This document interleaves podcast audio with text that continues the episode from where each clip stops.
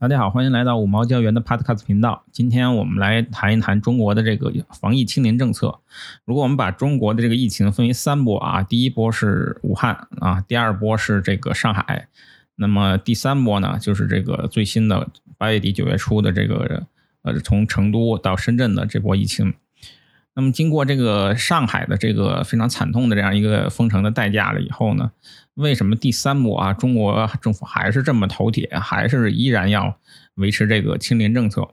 啊？这里面的背后到底有什么玄机啊？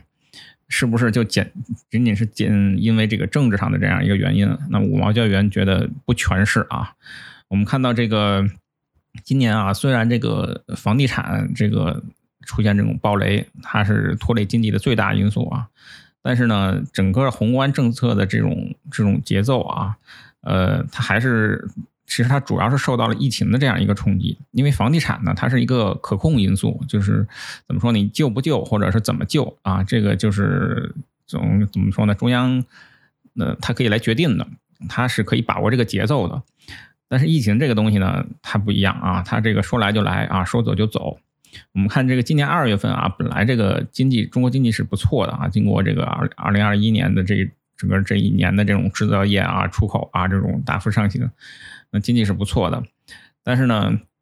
上海出现四月份出现疫情以后啊，这个整个这个形势就急转直下。当时那个国国务院常务会议，这个呃李克强主持中国务院常务会议的判断是，这个经济下行压力进一步加大。所以我们看五月底它就有出台了一这个一大批的这样一个刺激经济这样一个政策。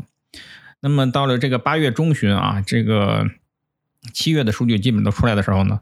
这个时候这个高层对这个呃经济的判断是什么呢？呃，因为五月份出台了一些经济政策嘛，那么这些这些政策呢还是有一些效果，但是呢，呃，国家统计局和这个国常会他们的判断是经济恢复势头边际放缓，也就是说五月的政策有效果，但是这个经济政策呢基本上就是效果也就用的差不多了。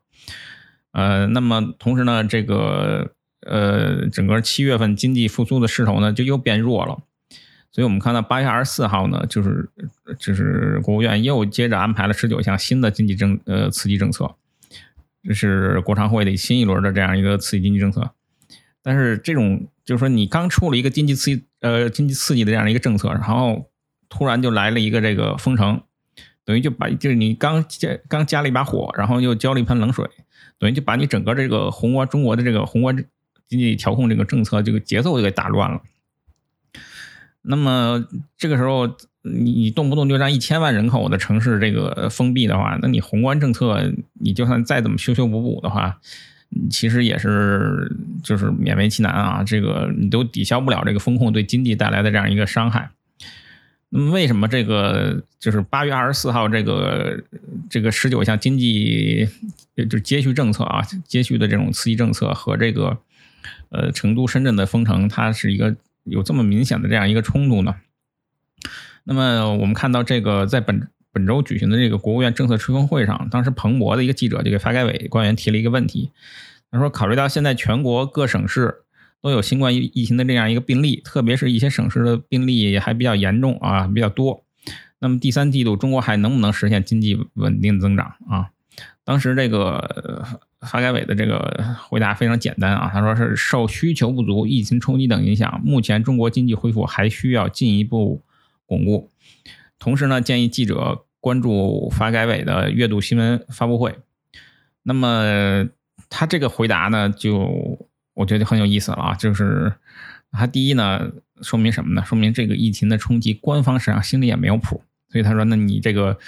呃，建议你继续继续等阅读数据。这跟这个美联储这个这个鲍威尔的这个这个态度没什么太大区别。就是我也不懂啊，反正咱们再下个月数据咱们再看看啊。嗯，这是一种可能啊，但是另外一种可能就是说这个。呃，比他更高层的这个这个这个中央已已经有了这样一个判断，但是呢，因为更高层它涉及到一些政治上的东西啊，他们高层还没有对这个事情表态啊，到底是嗯抓经济啊，还是还是算政治账啊，没有表态，所以发改委这个时候他也他也不敢造次啊，这也是一种可能。那么五毛教员觉得可能其实第一种可能性偏大啊，为什么呢？因为我们看北戴河会议后，基本上人事就已经定了啊，其实也没有什么可可可再争来争去的，就大的人事基本都定了。那么这个时候呢，呃，这就不太像是这种高层这种人事不稳，所以底下人不敢说话的这种这种剧本啊，它更像是就说高层也是走一步看一步啊，也要这个。呃，就现在也没有也没有一个明确的这样一个判断吧。那么我们因为看我们看到这个成都跟深圳深圳的它这个封城啊，它基本上都是发生在上周。那么一周时间内有什么就立刻就对经济有什么立竿见影的影响也很难说啊。这时候官方也很难做出判断。那么嗯，这就是什么时候能做出判断呢？可能是至少是要等到这个下周末啊，或者是。就是更晚的一些时间，等这个呃风控对经济的这种影响出来以后，才能下定论。呃，另外呢，这个八月底才刚刚搞了十九项的这种接续政策啊，接续的这种经济刺激政策，那本周就不太可能再继续再再加码了啊。这个因为你太频繁的话，实际上边际效应是递减的嘛。那么另外，这个成这次成都跟深圳，它跟上海其实有一个最大区别，有什么呢？就上海当时疫情是。把整个这个长江三角洲的这个这个交通全部都物流全部都都给都给断掉了啊！包括整个这个汽车关键产业链全都在上海附近的这个汽车产产业链，那全部都给打击掉了。那么这一轮的这个成都跟深圳的这个封封城呢，呃，在九月八日这个联防联控发布会上，当时这个新华社记者问过交通部官员说。这个当前本土发生这个疫情啊，多地发生疫情，目前这个货运保障、货运交通公交通的这种情况如何？当时这个交通部的官员就说，这个